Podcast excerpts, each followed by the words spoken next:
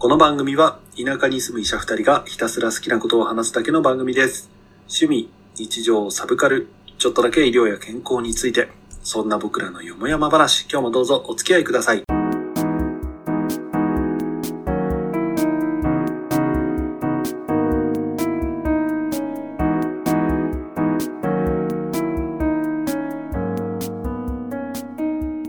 田舎ドクター1号のロンです。 2号の監督です。今日もよもやまなことを喋っていきたいと思います。はい、ということで、2月に入りましたんで、ね、バレンタインが待ち遠しい時期になりましたね。うちのバレンタインは終わりました。え ?1 月にやりました。あーと、あれですか、あの、セントバレンタインはそちらの地方では早めになくなったっていうあの、そう、時差の関係でちょっと変わるんです よ。どういうことどういうこといや、なんかあの、デパートに行ったらちょうどもうフェアが始まってて美味しいのがあったから買っちゃったってああ、そういうことね。いう営業です。えー、な何個、何個もらえる何個もらえる小学生。今の小学生ってこういう話すんのかなわかんない。だってほら、感染対策でさ、 食べちゃいけないとか言われるかもしんないじゃん。もうまたあれじゃん、手作りのものを食べれない人増えんじゃん。あー悲しいね文化ってうん、なんか知り合いにいるからね、あの手作りのおにぎり食べれない。しょ俺ら小学校の時とかさなんか義理チョコとかはまああったかもしれないしあとあの女の子同士の友チョコみたいなのがあったぐらい友チョコあった小学校の時だよ。あ俺ー大学の時だよ、友チョコを発見し中たあのー。そっかそっか高校かなか高校だね。中学あったかな部活の女性メンバーからまとめて男どもにどうぞっていう経験あるあるある。デザートビュッフェみたいになってたうち。ああののそんなに数があったんですかそういや、合唱部だから、うん女性の方が多いわけよ。そうねだからなんかみんなが並べるとなんかすごい、すごいビュッフェみたいな感じになって面白かった。俺さ、そのさ、あの、まあ、どうせ3月にホワイトデーどうどうのこうのみたいな話はするのかもしれないけど、うん。うん。しないかもしれないから一応言っとくけどさ、あの、うちのね、親がね、うん。お菓子作るわけよ。ああ、うまいんだよね、料理そ作うるそのうそうね。で、うちの父親がその仕事でもらった時のホワイトデーっていうのは必ずブラウニーをこう大量生産して、うーん。あの、オーブン台フル活用でこう、4、4台分ぐらい作るんだな。でそれでこう配るっていううん。うん。のがあって、だから俺はなんかね、おすホワイトデーというのは手作りして返さねばいけないみたいな、なんかそういう刷り込みみたいなのがあって、おう。そう。だから、大学行った時が一番どうしたらいいかすごい悩んだ記憶がある。ああ、まあ、文化が違うもんね。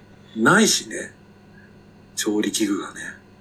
まあ、なんか、あそこの環境で作ると雑菌がめちゃくちゃ入りそうな感じは確かにする。そうだね。そうだうね。ん心筋とかがね、あ生えそそううね、めちゃくちゃね。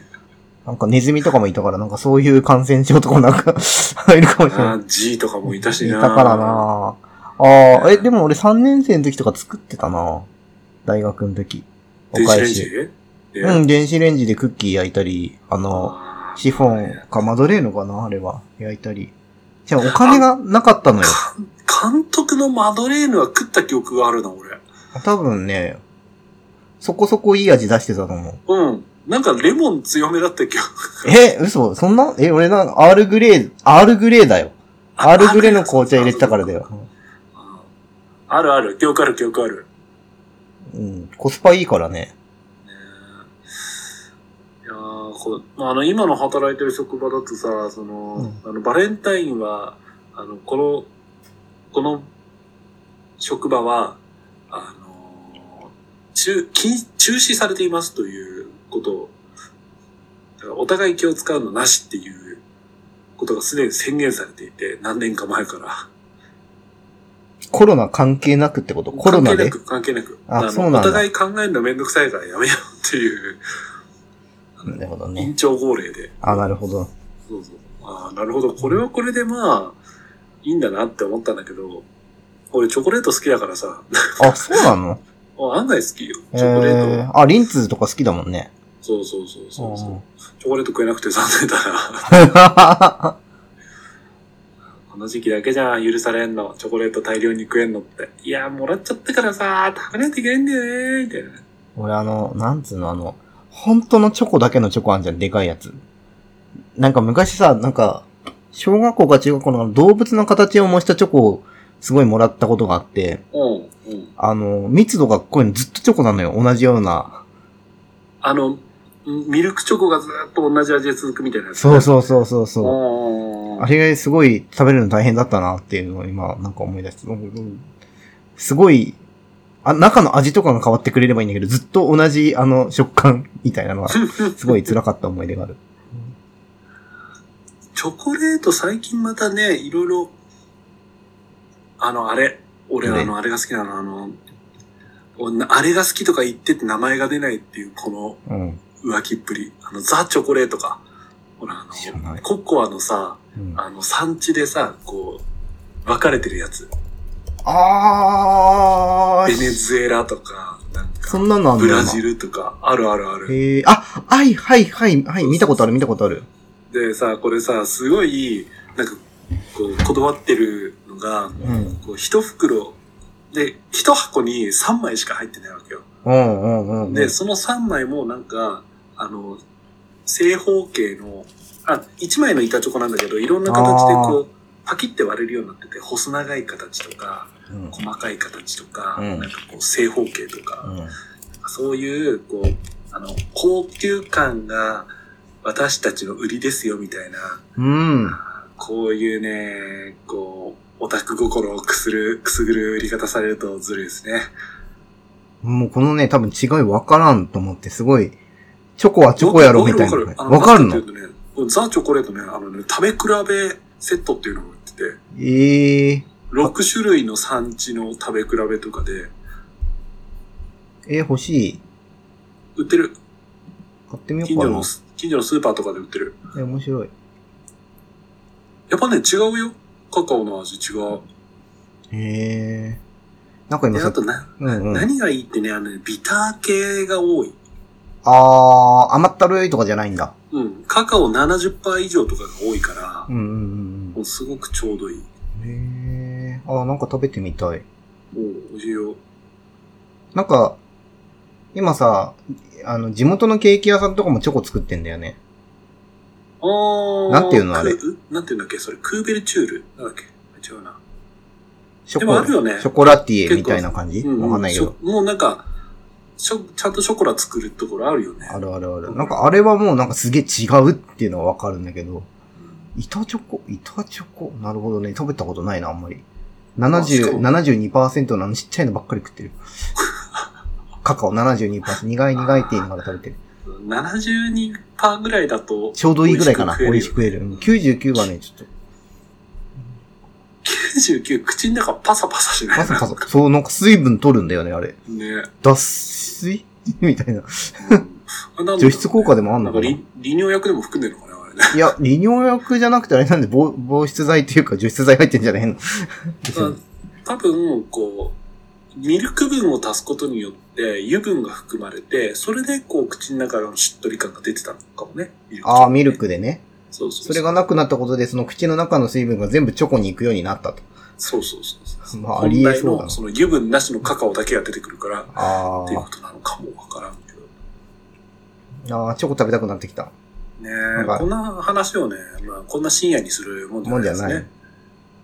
なんかあの、高級チョコって美味しいなって最近思い出した。なんか、一回食べてみたの。一粒500円とかって言われる。おお、高いの。高っと思って食べてみたんだけど、まあ、確かにすごい複雑なんだけど、うーん、1年に1回でいいみたいな感じだった。うんあーだからね、そういうチョコレートを、こうう常時置いておいて、ボリボリ食うのは、それは多分ね、本当に味は分かってない人なん 分かってない。だってもう何でも一緒でしょ、そ れ。そうそう。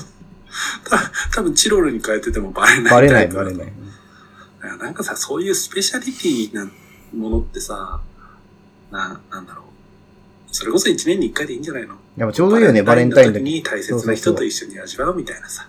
なんか、それこそ、デパートとか行くと、こう、いろんないいのがあって、どれにしようかなってあの迷うのとかが面白いようんね。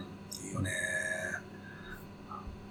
デパートのさ、チョコ売り場とかさ、おまあ、そもそも俺今住んでるとこデパートがねえから行ったことねえんだけど、あおおそうだよ結ね。構なんか幅広いよね。戦国武将系だの。ああ、そう、戦国武将系毎年来るよね、なんか。なんなの なんかわかんない。ねあの、まあ俺ら、俺ら戦国武将そんな好きじゃないからわかんないけど、うん。あれをもう、あれほらバレンタインってことは誰かに送るように買うわけじゃん。うん。で、一定数男性客を想定してかやってるわけじゃん。男性男性がでももらって嬉しいみたい男な性でもね。女性でもいいんだけど、それを買って、やっぱ武田のチョコは違うなとかさ、うんうんうん。やっぱり小田だよなとか、なんうか、んもそもそ考えながら食うチョコは美味しいのかね。あれはもうなんか、と、友チョコなんじゃないのかなって逆にもう一周回って。女の子同士のあ、の、あれで、真田様みたいな感じのあれなんじゃないのあー、なるほどね。戦国女子。いや、もうわからない。俺、なんかそういう想定なのかなと思ってた。うんなるほどね。あー、そういう、そういうことか。いいなーチョコな、ちょいやー、コーヒー好きとしてはやっぱりチョコレートはすごくいいですよね。うんうん、うん。チョコレートとコーヒーのコンビネーションはやっぱり最強だと思うんだよな。美味しい。うん。最近ハマってるのは70%ぐらいのチョコレートに、うん。あの、中、中入りか中部かぐらいの豆で合わせて飲むのが好きだうな。ん、うねん、うん、うん、うん。ちょうどいいかもね。えねえそんな2月でございますけれども。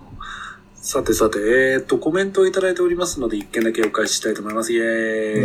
えはい、ということで、厚弘さんいつもありがとうございます。ありがとうございますうん前回のノンアルビールの世界の話を受けてのコメント。ノンアルビールについていろんな種類があることを知りました。翻訳型しアプリは私もあの教わってからディープルを使っています。かなり医学論文にも対応できますが、意訳しすぎることがあるそうです。だって、知らなかった。もうありがとうございます。気をつけて使います。でも、意訳できる、なんか、翻訳ソフトってすごいよね。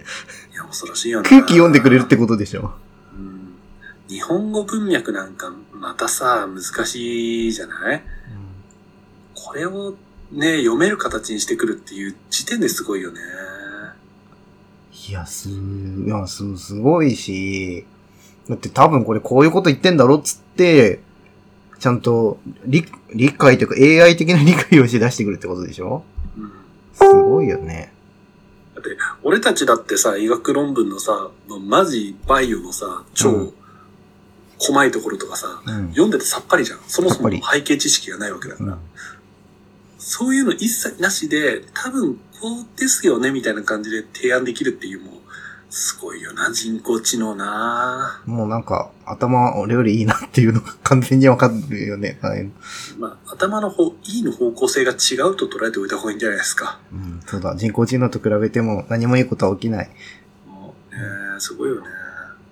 まあでも、ありがとうございます、厚弘さん。気をつけて使います。ノンアルビールについてね、いろんな種類があることが知れましたっていう、ううん多分ノンアルビール、厚弘さん飲まねえんだろうな、きっとな。いや、てか俺も知らんかったよ。そのほん、と勧められも、龍馬とか知らんかったの。あー海外産ノンアルビールとかも知らんかった。このノンアルビールの回を収録した後でさ、うん。レモン堂のノンアルがさ、あ、出たねそう、出たまだ飲んでないやこれはちょっとノンアル中杯会もやらなきゃいけないかな。なぜならレモンドは美味しいから、みたいな。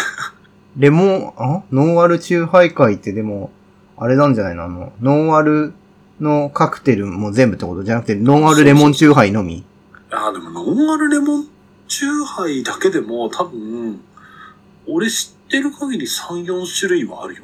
うん、なんかすごいよね。うん。いや、ノンアルカクテルは本当にジュースだからさ、うん本当に多い。お酒を飲んでる気分にさせるジュースっていう。うんカテゴリーっていうか、甘くないジュースかな。あー、確かにね。感覚的には。うんだから糖度を抑えればそれなりに作れるんだと思う。あ、いや、でもなんか、そんなに、単純なものでもないらしくて、なんか、ノンアルの日本酒あるじゃん。あれ聞いた話なんだけど、その、アルコールを普通だったら、んなんていうの、日本酒からアルコールを取れば、うんノンアル日本酒になると思いがちなんだけど、うん実際はそうするとなんかやっぱり大事な味が抜けちゃうらしくて、むしろ足し算なんだって、なんかその、うん日本酒の味っぽいものをなんか足していく作業だったらしい。なんか、聞いた話だから厳密じゃないかもしれないけど。ほら、あの、日本酒とかさ、その、ウイスキーとかビールとかっていうのは、醸造過程でアルコールがどうしても大事なわけじゃん。まあね。で、その醸造されて味が作るわられるわけじゃん。うん、うん。でもさ、酎ハイはさ、うんほら、割り物だから、ああまあ、め、ベそうースは違うって話そう、元の焼酎の部分は、まあ確かにここをどう再現するか大事だけど、でもそこにこう、アセロラ足すだの、うんオレンジジュース足すだの、この部分はもともとアルコール入ってないわけだから、ここはそんなに苦労しないと思うんだよね。なんか逆にアルコールの量が少ないことでさ、そのう、ん再現が難しくなるんじゃないのなんか。なんのかないや、ここら辺ね、まあ開発費用とわかかん聞いてみたいですね。聞いてみたいけど、ゲストで呼べるような人脈はないからね、我々に。ないですね。まあだからやっぱりビアリーとかハイボリーとかで若干アルコールを残すっていうのはおそらく味を作るための必要なポインいトだや、とあ思れうんです美ね味しいもんね、実際ねえね。やっぱね、アルコール感ちょっとあると美味しいしうね。んまあでも本当なんかそのノンアルレモンドのなんかコメントに書いてあったのが、やっぱりこう、なんだろう、飲まない選択肢を彩るみたいななんかそんな書き方が書いてあって。あーそもそもやっぱりその、アルコールを飲まないでいいみたいな層がやっぱり増えていて、うん。その層が娯楽のために飲む選択肢としてのノンアルうん、ドうリンん。クなのかなって思った。なんか知らんけど、ペコパンのツッコミを思い出してしまった。どういうことどういうえこ、とアルコールを飲まないという選択肢があってもいいみたいな感じだあーあ、あのうん、あれな、あの、身長低い方のツッコミの方な。ねうん。そう。優しいツッコミ。なんだっけ、なんだっけ、あの、臨床心理士さんが、うんなあれって、なんかこう、心理療法だみたいなことをなんか言ってたのを見たことある。ええまあでもそうかもね。なんか、こう、なんていうの。認識をリフレーミングするような感じでしそょ。うそうそうそううんああ、それを笑いにしてしまうっていうことは、いや、違うのよ。いや、俺、ペコパ前から、あの、それこそボケとツッコミが逆の頃から知ってるから、うーん。は、なんとなくわかるけど、本当に苦労して苦労して苦労してあのスタイルを作り上げてきたから、全然心理学とか一切関係ないとは思うんだけど、なんかこう、深読みおじさんとかね、たくさんいるよね、世の中ね。やっぱなんか構造が似てると気になって言いたくなるよね。そういうのって。言いたくなっちゃうよね。それってそういうことですよね。ねえ、みたいなね。そうそううんそうはい。ということで、厚弘さんコメントありがとうございました。で、えっ、と、今日はなんですけど、まあ、2月にね、入ってきて、まあ、皆さんもね、待望のイベントが、まあ、バレンタインだけじゃなくありますよね。確定申告ね。待望ではないよね。あ、お金返ってくるんだったら待望かな。そうだよ。税金取り返す1年に1回ビッグチャンスじゃん。ああああ、ああ確かに。まあ、なんで、そこら辺でちょっとこう、確定申告絡みでこう、あのちょっとね、こう、バイトのこととかを少し話してみたいななんて、さっき話をしてたんですけど、うん。確定申告、監督、大大丈夫今年。もうほぼほぼ終わった。お、おっと、早っあとまだあの手紙が来てないな。支払い調書が来てないところが何個かあるから、うん。そこ待ち。ああ、そうか。いや、今年めっちゃ楽よ。いや、本当あのー、なんかさ、例年楽になってんだけど、スマホの確定申告のやつが、うん。ああの、今年、なんか去年ぐらいからスマホでできるようになったのって。あ、そうだね、去年。去年もめっちゃ楽だったんだけど、今年はなんかあの、写真での認識機能がついて、へえ。あのー、給料の方だったらな、写メ、写真でパッて撮ると大体勝手に文字認識すべて終わって、え、本当にそう、数字の打ち込みもあの、住所とかも結構高精度でやってくれて、うで、ピッと。押すだけで、すっごい楽だった。全部、あの、書類が揃ってたらもうすっごい早く終わる。国税省やるやん。いやー、そう、でもそんなにやっぱり税金払ってもらいたいんだなって。。でしょうね そこには金かけるんだって。ええパソコンでやるのとさ、スマホでやるのってどっち派スマホ絶対楽。本当だってあの IC カードもピッてやって読めるから iPhone とかだと。だからもう e-tax で終わるわけよ。 iPhone ってどの iPhone でもいけるあの IC カードのに、え、いつの使ってんの ?iPhone4 とかだと無理だよ。 ?SE2。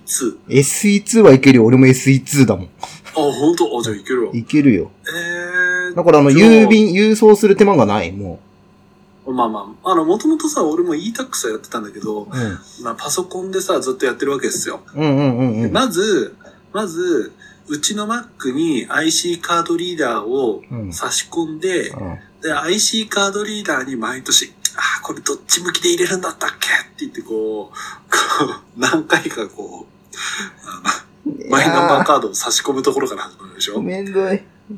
あ、あー、そうだそうだ、この、この向きだって言って思い出すでしょうんうんで、うちの IC カードリーダー、何年年季入ってるかな、う ?3、4年ぐらい年季入って、ししかも中古で買ったやつだから、うん。うん。ちょっとこう角度が悪いとすごい不機嫌になるから、うんまずその角度をこう決めるところから行くでしょ。で、角度を決めてようやく入力するじゃないですうんうか。んうん。で、あの、待ってるのが怒涛の、うんあの、ふるさと納税のこう、打ち込み。あー、もう何十万単位ですもんね。そうそうそうそうそう。あのーしかもさ、一個の自治体とかじゃなくて、うん。こう、やん、こう、俺の住んでるね、こう、県にできるだけ行き渡るようにと思って、いろんな市町村のこう、県内いろんな市町村のところをピックアップしてやってるから、うん。まあ、打ち込むの時間かかるわけよ。まとめて送ればいいじゃん。あ、いやそういうのがダメなのね。そううんだから E-tax、E-tax でやりたいから、あーお送るのも嫌だから、なんかめんどくさいから。あ、いや、まとめてっていうのはなんかその、一つの自治体でドーンとかっていうのはもうしないで、ちゃんとこう平等に、こう、やりたいって。こう昔住んでたここにいくらやって、こうここもお世話になったからここやって、みたいなさ。うんうんすごいそうそう思いのある、あのふるさと納税の使い方ですそう。。そうだよ、そうだよ。ただ、ただのカタログギフトじゃありませんから、こう、自分のお世話になった自治体に納税させていただくという素晴らしい制度ですからね、あれはね。ごめん、俺もう旅行の予定としかもう見てない、あれ。 あ、ここ、ここ行きたいとこ行きたいとこって。あの、当家にも、あの、納税いただきありがとうあ、ごいざいます。や、本当に、本当にありがとうございます。もういいお宿を用意していただいて。いや、なんかさ、あの、今年のさ、確定申告でさ、あれだったわけよ、あの、ほら、あのーふるさと納税の管理サイト、管理サイトっていうか、あの、あの、サイトからうん。一括ダウンロードできるようになったってやつ。あ、それも便利だね。そうそうそうそう。で、それを、それで、俺の2時間半ぐらいが、10秒で終わるっていう、おーこれだけでも感動してたんだけど、うん。え、スマホにした方が早いかな。なえんだっかて揺れちゃうな。スマホはさすがに、なんだろう。なんかね、給与はその、社名でできるんだけど、うん支払い調書とか、なんか他の雑所得とか、その、なんていうの、保険とかは、社名でできないかうら、ん写メっていうかスマホの写真でできないから、打ち込みいるんだけど、うんまあだってどうせパソコンでも打ち込むんでしょまあね、うん。だったらまああんま変わんないかも。打ち込み早いよ。なんだ俺的にも保険も、あの、何枚もある、あの、支払い調書とかも、あのうん全部写真でいけるのかと思っちゃって。いや、そこまではやっぱりできすごいよない。ね給給与だけ、あの、ううんん。でも監督今年から給与形態だいぶ変わったからさ、あれなんじゃないのうん。あ、青色ではないのか。青じゃない。そうか。白か。白白。なんかね、難しくて俺は、その、うーん、なんだろうな。その、一応ちゃんと組織に所属した社員としての身分もあるから、ああ、そうか。うん。もうてっきりフリーターかと思った。いや、なんかフリーターに限り近いんだけど、一応ちゃん近いと、ようねん近いけどやっぱ厚生年金は、あの、少額でもついてるから、ああ、そうか。そうそう、おかげさまでつかせていただいててですね。なんで一応普通の白色で、で、微妙な事業収入のようななんかコーチングとかカウンセリングを個人で受けたりしてるから、うん。なんか、それも事業収入って言われるとまた大変になるんだけど、まあ、その事業し、そんなに金額も多くないから一応雑所得ってことで計ああ、な算してるる。ほどね。そうだよね。だってあの、組織に属していても、青色にすることはできるんだよね。どうなんだろうね。俺あは、あでも帳簿つけないといけないか。なるほら、わかんないな。なんどか、なはい。どうすんだろう自分の会社が受けてる形にするのかなね。多分、あの、ゴーストカンパニーみたいなのを作って、うん。そこが、そこに受けさせるみたいな感じなんじゃないのよくわかんないけど。もう、いや、よくわかんないよ、俺も。なんそか、うね。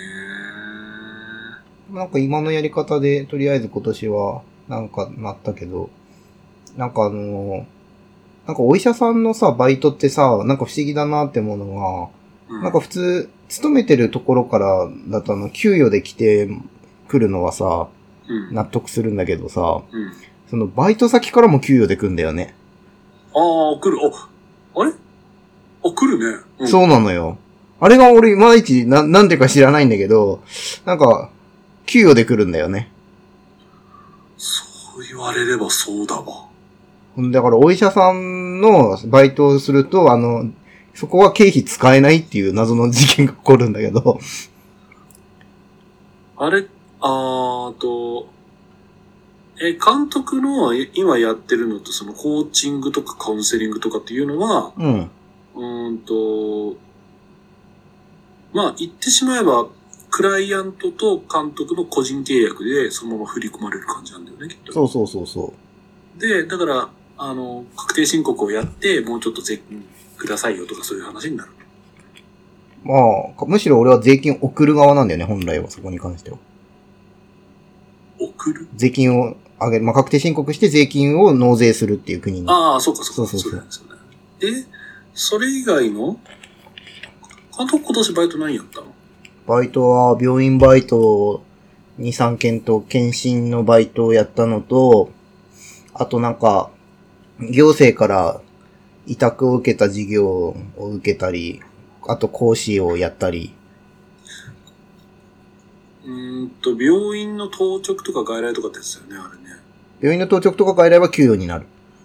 から、うんなぜか、それは給給与与ににななるる。で、検診はどうなのあれって検診バイトは、どっちで来たかな検診バイトはでも確か給与だった気がする。へーで、残りの後ろ二つはきっと講師費とか謝礼で来るから、そうそう支払い調書でしょう雑所得。ーん、何なんだろうね。わかった。んはい。あの何、支払ってる、あ、というか、働いてる途中に、一応、医療保険みたいなのが臨時でかかっていて、そこら辺のこう、あの、一時的にも所属みたいな感じに取り扱うから給与みたいな。ああ、そういや、うん。でも契約がまあ雇用契約になってるかどうかなんじゃないのおーまあそうだな。多分雇用契約でなんか臨時の、臨時職員として、多分契約して、多分病院の保険に入れてるっていうのが多分今のやつだよね。うん。そうそ。そううそうそう。だから多分そういうことなのかもね、確かに。そうおー俺の言いたいことをこう綺麗に言い直したじゃない。いや、でも本当にそれが合ってるかどうかは知らないんだけまど。あね、答えはわかんないですけど、ね。わかんないわかんない。でもあれなんじゃないなんかこう、確定申告したことがない人ももしかしたらこれを聞いてる人にはいるのではと思い、それを説明しなきゃいけないんじゃないかと。そうですか。確定申告をなさっていない方がいらっしゃるんですね。あの、年に一度だけ訪れる税金取り返せ大チャンス。まあね、確定申告って名前が良くないよね。まあでも普通、俺俺はは。、た税金取り戻せ大チャンスとかさ俺めっちゃ取られてよ、一回70万とか取られてよ、昔。もうね、取られるよね。すっごい取られたと思って。俺一回だけ取り返したことあるぜ。確定申告。ああ、うん。確か、うんとね、勤務地が変わって、うん。給料が落ちたんだよ。うんうんうんうんうんうん。その、時間外なしで、もう絶対定時に上がってやろうみたいな感じでこうやってたら、逆に給与が下がって、うんうんうんうで、ん。そこ、そこにふるさと納税を満額突っ込んだ結果、うん。あなたちょっと払いすぎなんで返しますって言って、うん。一回だけ取り返したことある。ああ、うんそうそうそう。というように、確定申告っていうのは、こう、私、このぐらい働いて、このぐらい税金を納めてますっていうのを、うん。国が全部見てるわけじゃないので、うんそれを申請する。うで、んその申請した結果、税務署で判断して、うんあなたは税金払いすぎたんで返します、だったり、うんあなたまだ税金足りないんで追加で払ってください、だったり、うんみたいなことを調整するってやつですね。うんうんうんうんうんうん。まあ、なんか普通は、なんか一つの会社だけに詰めてたら、あの、年末調整で終わるんだよね。うん。なんかいい、よなバイトした。り、その、給料の引きが何個かあったりすると、その、なんていうのかな。源泉徴収でなんか引かれてる金額があるじゃないね。うん。あれが結局、本当はお前の年収だったらもっと引かれるんだぞっていうのもあったり、 お前の年収だったらそそれは引きすぎだぞっていうのもあったりっていうので、まあ戻ってくったり、まあ取られたりっていうのが起こるんだよね。医者っていう生き物のある程度の生態系を考えると、うん、大体はその、お前の給料だったらもうちょっと取ったろうの方が多い。多いよね。うんそこにいかに、うんいや、これは医療費このぐらいかかってるんでとか、うんいや、今年あの不動産で負けまくったからとか、うんそうなんとかそう。こう、こう上場酌量の情報を突っ込んで、うん。あの、あの、このぐらいの額で勘弁してくださいってやるのが確定申告ですね。そう。まあね、その経費計上とかね、なんかいろいろ難しいんだけど、ねなんかちゃんとやればやるほど返ってくるんだけど、なんか結構仕組みが 難しすぎて、なんか難しいよね。しかもこれこそ誰も教えてくんないしね。教えてくんない。なんかみんな隠隠してるわけじゃないけどさ、なんか、なんだろうな。なんかそれでやっぱり飯食ってる人いるじゃない税理士さんとかさ。うん。まああんまりこう、ノウハウとかはね、共有されないよね、なかなか。なんかさ、こうさ、医者の、医者同士でもあんまり話さなくないえ、俺めっちゃし話してた。後あ、本当？輩と。ああ、じゃあ俺はそういう関係性の人がいなかったってだけかな。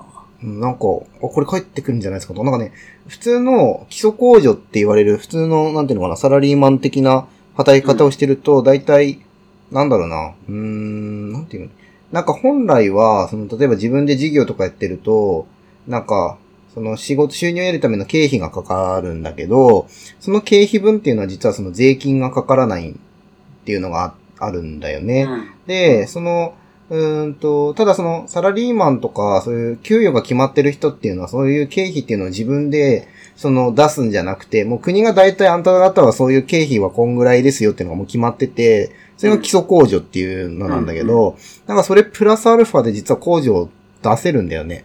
なん特定支出控除。高特定支出控除ね、200万だっけ超えてるとかなんか。なんかそれをどうやって取るかみたいな話とかしてたよ、結構。俺ね、今年それをね、狙いに行ったんですよ。いけたダメでした。あ、やっぱ難しいんだ。ああ、と、うん。あのーまあ、ともかく、あの、稼いでる人間であればあるほど、その基礎控除ってある程度担保されてる。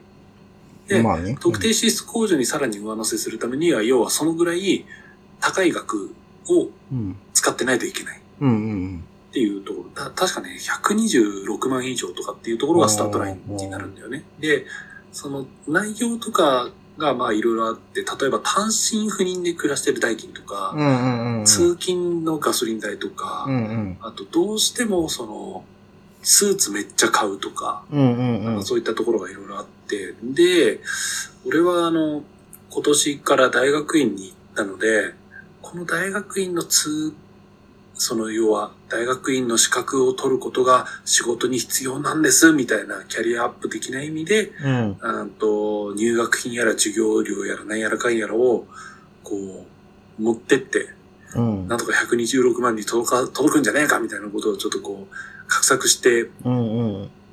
税務署に電話したんですよ。うん。いけますかって。うん。いけませんって言われた。税務署に電話したらダメだよ。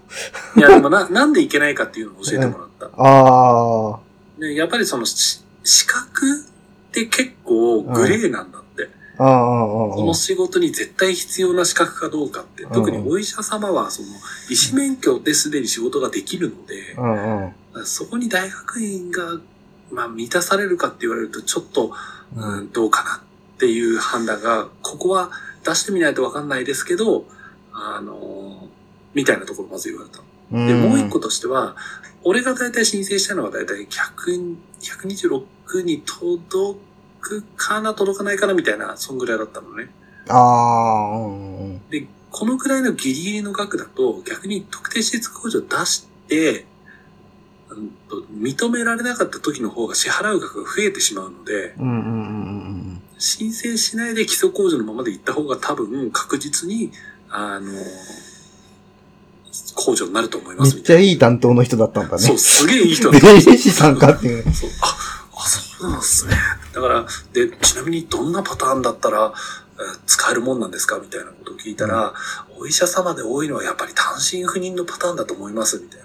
あー、なるほそれどね。で、その自分の家だけじゃなくて、どうしても、あの、医局の都合でさ、ちょっと遠距離で住まなきゃいけなくって、だとアパート借りたりとかあるじゃん。うんで、それで、こう、そこのアパートとうちまでの往復代金とか、うんうんうんそれは結構かさむよね、確あーあーかね。あーあーあそこら辺がなき、ある人だと使ってるイメージ、感じですよ、みたいなことまで教えてもらって、ー。あーははあの、最初こう、鼻息荒くして、絶対工場だって、工場工場って思ってたけど、あ。頭悪そう。先生ねいやあ、勉強になりました。ありがとうござい ます。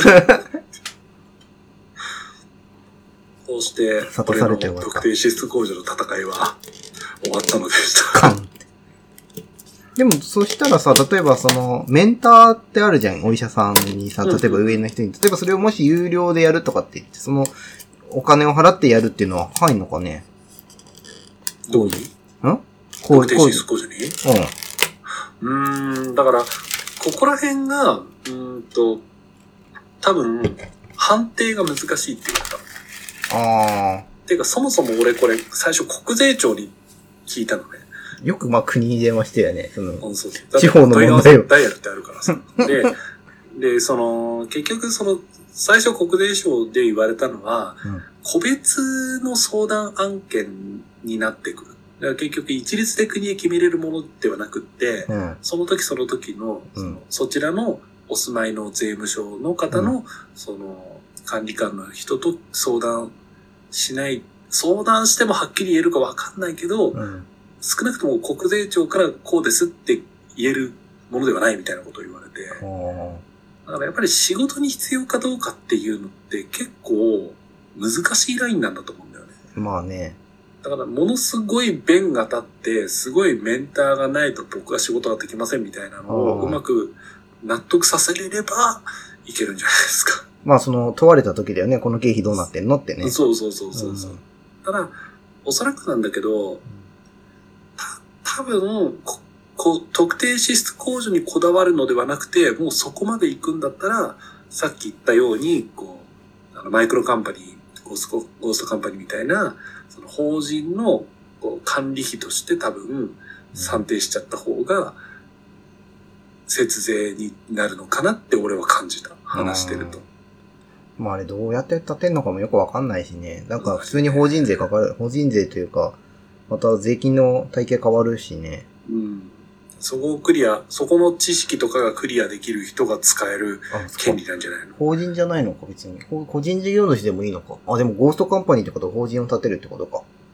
法人、なんかね、そういう系の本を読むと法人を立てた方がみたいなことを、要は法、ちゃんと法人格を持たせて、その7万円だけが、うんそれを払った方が、結果としては返ってくる。なんか法人の住民税でしょ。そうそうそうそうそうそうそうそう。携帯代とか住居のん。うん代金の半分を、うん。いや、その、安分して、家算事定安たり分としかて。ねうんうん暮らしのほとんどが控除対象になるっていうのがメリットみたいなので本は読んだけど、まあそこまでじゃないかなみたい俺結局今の自分のやってるコーチングとかカウンセリングある意味自分の事業みたいなもんだから、な。うん、多分家事安分聞くんだよね、きっと。聞くね。絶対聞くね。多分まあ1割、2割ぐらいだけどね。まあネットはちょっと多めでもいいかなと思ってるけどう。ん多分それこそパソコンだってそうだし、そうそうそうそう。おい、監督新しいマイク買えるじゃねえか。いやもうこれで困ってねえもん。いやいや、最近欲しいマイクあってさ、ダイナミックのさ、え、これ、これを超えるの欲しい今。いいや、なんかさ、う有名ポッドキャスターがさ、使ってるの見るとさ、なん かさ、形から入る人だな。 だったらもうほんと、ポッドキャストをもうやる事業を作って、もう収益ゼロにして経費だけでマイナスだけど、まあ、っていう形でもなんか、それはね、あるのよ。うんあるんだ。古典ラジオっていううん。ところは、株式会社古典っていううん株式会社を立てて、その会社の事業としてポッドキャストやってるから、うんうんうん。おそらくそこはナイクとか資料代とかを全部、その事業経費として落としてるんじゃないかとは思うけど。収入やってんの収入入るようになってんのうんとね、うんと、ポッドキャストそのものに広告をつけれるようにうんうん。なっているはず。 ああ、じゃあ、まあ、もしね、そんなことがあったら、この経費でね、落として赤とかってやってね、その、なんかできるかもしれないですね。そうだね。そうなんだよな。いや、そう、だから、こういうさ、その確定申告どうしてるんすかとかで、その特定支出控除も、俺、今のところ成功した人っていうのが、インターネットのその、投稿ぐらいしか見たことなくって。なんかでもあの、なんていうのかな、セミナー系とかで、やっぱりその、国外に行くようなやつとかの交通費とかうんうん。出してた人はいたな、確か。このコロナ禍においては、あ、でも、それはできないけどね。まあ、もっと前の時はね。そうだよねん。やっぱ交通費とかで行ってたっていうのはなんか聞いた気がするな。うんうん。なんかそれこそ交通費出ないようなやつね。聞いてみたい。そう、そういう人の話聞いてみたい。どうやって通したんすかとか。どうやって通すって、だって別に聞かれなかったらそのままさ。 まあ、まあ確かにね、そうなんだけどね。こう俺が馬鹿正直にあの、 あの、税務署とかの突撃する方が確かに違 うのとりあえず出してみて、なんか言われたらっていうのが本来の形だから。そうねうんだってもう誰もわかんないらしい、あの、本当のこう自分の確定申告がちゃんと正しいかどうかって。あ、本当うん。俺さ、あれ確定申告問い合わせ来た話って監督したことあるないないない。問い合わせ来たのお、来た来た来た。え、怖っ。え、しかもね、あのー、2年連続ぐらいで来た。え何そう犯罪してん3の年、三年前の確定申告の時には、うんなんか確定申告って定期的に何人かピックアップして、あー資料全部送ってくださいみたいな。ああ。やるのようん。うん。で、3年前はそれが当たって、うん。で、全部送ってくださいみたいなのがあって。うんはぁ俺大丈夫ダメかみたいなことを送って、送ったら、電話かかってくるわけよ。うんあれさ、電話なのね、ほんとね。アめっナログだよちゃドキドねキするじゃんうん。で、電話取ったらう、ん大体書き方合ってるんですけど、んあの、雑所得の項目がずれてましたよっていう、なん か、赤ペン、赤ペンカ先ペ生、先生、カペ先生。ありがとうございます。優しいじゃん。ただの優しいか。そう、優しいそう税務署はね、優 しい。そうなんだ。その次の年は、実際、なんかね、あのーあれだったんだよ、と、もう余裕で終わらせたと思ってたら、うん。なんか期限ギリギリに電話がかかってきて、うん確かあの、マイナンバーカードの中のうん。電子証明書の、うんうん。と期限が切れてるから、うんうんうん。あの、処理ができないからう、んうん。申し訳ないんだけどもう一回出してほしいみたいなこと言われて、うんうん締め切り明日みたいな。うんうん。うん夕方5時にかかってきてう、ん。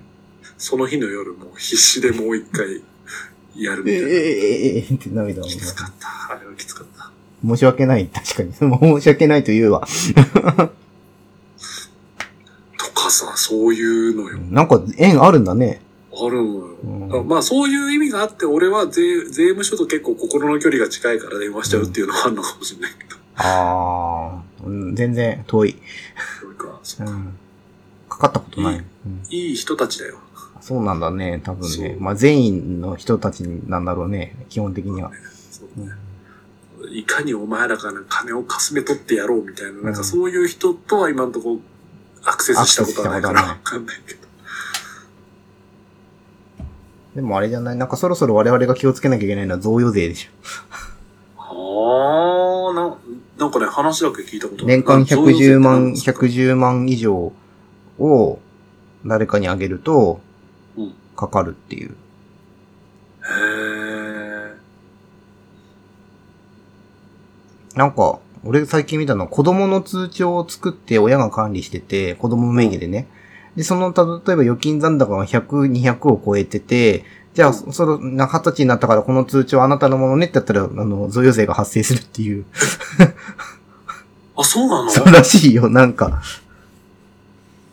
だから子供が、の名義だけど管理してたのは親なんだったら、それを子供にあげたってことは、これは贈与ですって言われるっていう世界らしえい。ー、マジ怖くない怖そっと思れっ。て。子供何も残せないじゃん。だから子供の残し、子供へのお金の残し方はちょっと考えないといけないらしい。えーえ、じゃあさ、あれか、うちの、あの、ばあさんが、あの、定期的にお小遣いだって言って、あの、贈与税かかるから早めに渡しとくわって言ってるのはそういうことあ、じゃない多分、そう。相続税とかにもなっちゃうでしょ、多分。頭いいな、ばあさん。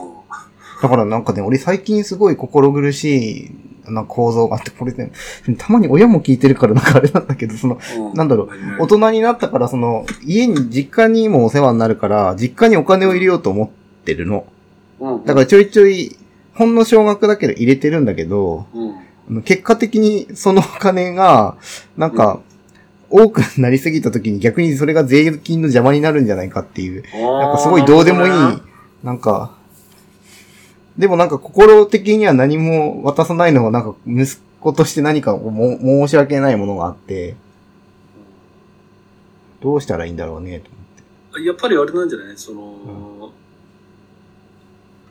小判型にくるんで、うん、あ、あの、小金まんじゅうとして渡すしかないんじゃない物でね。そうそう。あ、違う違う。小判型にくるんでってどういうこと何ああだからの、純金で渡すってこと500円玉みたいなのをさ、こうたくさんなんか詰め込んでさ。それ、それこそ脱税でしょ。 それこそ口座に残らない形で渡すっていう。そうそうそう。お主も悪いよ。悪いよのでも、アウトだよ、アウト。だってだあの、監督さんの通帳から突然なんか50万とかポンって引かれて、これどうしたんですかいやーなんかね、うん美味しいお菓子を買っちゃったんですよね。完全にアウトじゃん、その言い方はもう本当に、モナカだよ。いやーど、どこまで嗅ぎつけられるんだろうね。こんなんポッドキャストで話してると嗅ぎつけられるのかもしれない。それが書きつけられたら多分エシュロンとかがあると思う、本当に。エシュロンって何エシュロンって。え、なんかあの、アメリカだっけなんか盗聴用のシステムがあって、あの、えー国家のいろん。なものはもうすべて一応 FBI だかどうかが聞いているみたいなやつがあって。マジあ、通信傍受システム、1948年にね。こつ国税庁が聞いてんの。いや、もうエシュロン的なものがあればね。えー、だ、ダメだよ、監督、そんなもなかとか送っちゃ。いや、提案したのはお前だからね。 俺は何も言ってない。俺はノンアルコールビールしか送ってないから大丈夫ノンアルコールビール、うん、ノンアルコールビールという名の、あややめとこそうそうう。ノンアルコールビちゃーんル。と、 そう中に、中にたくさん金粉入ってたでしょ。金粉、いや、全部飲んじゃったからちょっとわかんない。ちょっとトイレ下水あさんないとわかんない。 2万円分ぐらい多分、うんちになったら流れたりだから2万円ぐらいだったら税金かかんねえんだって。 万そうか全然気にしなくていいそうかそうかそうかいやこういった話ってさ、本当にさ、誰も教えてくんねえからさい。や、家庭科で教えてほしいね、俺は。本当に。あ、本当ね。家庭科でしょこれ、どっちかっていうと。社会。中、中学で教わるいやー、高校だってさ、ここら辺の話って結構大事な話だけどさ、教えてくんないよね。でさ、これさ、あの、今さ、俺たちは、その、なんていうのまあ、お医者さんあるあるで、その、うん。たくさん払ってるのをさらに、いかに取り戻すかみたいな話をしてるけど、うんこれって全然収入額と全く関係なく、医療費たくさんかかってる人とか、うんうん。あと、なんだ。だからともかくその、あの、収入問わず確定申告は平等なチャンスなんですよっていうことはやっぱり知っておくべきだよね。医療費控除はね、10万超えたらできるもんね。そうそうそうそう。結構ね、その、突然病気しちゃって通院増えてで、あれだよね、確かさ、医療費控除あの、通院のタクシー代も入るはずだよね。確か入るんじゃなかったかな。ね。あとあの、鼻水吸うやつ入るよね。子供の。ああ。あの、1万4千円とかで売ってるあの、なんていうの、ポンプついてるやつ。うんうんうん。あれ入るよ、確か。とかね、あとはセルフメディケーションで、あれね、おセルフメディケーションで脱税じゃなくて節税さ、うんうんあれなんだっけ、湿布は余裕で入るし、あの、サプリは入らん。サプリ入んねんだようね。ん。一類は、一類二類まで入るから、ロキソニンとかタイレノールとか、あとアレグラとかも全然入るんだよな。 1万2000円以上。うん、入る。そう。そこら辺なんかはね、もう全然使ってもらうべきだと思うし、まあ、それこそ株やってる人とか、ふるさと納税やってる人は絶対マストだと思うし、うんうんうんうん。そうだよね。これを聞いてるリスナーさんがどんな層なのかっていうのをね、さっき、あの、始まる前にちょっと話はしてたけど、あ全然あの、お医者さん以外もたくさん聞かれていると思うので、皆さんわか平ん等にチャンスありますということをえ聞いてる 人はぜひ知って30代から50代の女性が多いんでしょ。 うん俺そのアンカーそのレベルでしかわからない解析によるとわかんないけど、うんそう98%ぐらいが日本で、うんあの、その他世界各国からこう聞かれているという。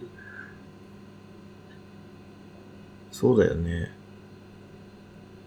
もうね、本当に、あの、やるようになって思うのは、これは誰かに教えてもらったらもっとスムーズにできるのにって本当に思うよね。え、ほんと、なんか2年3年ぐらい一緒にやってくれれば多分大体、絶対できる。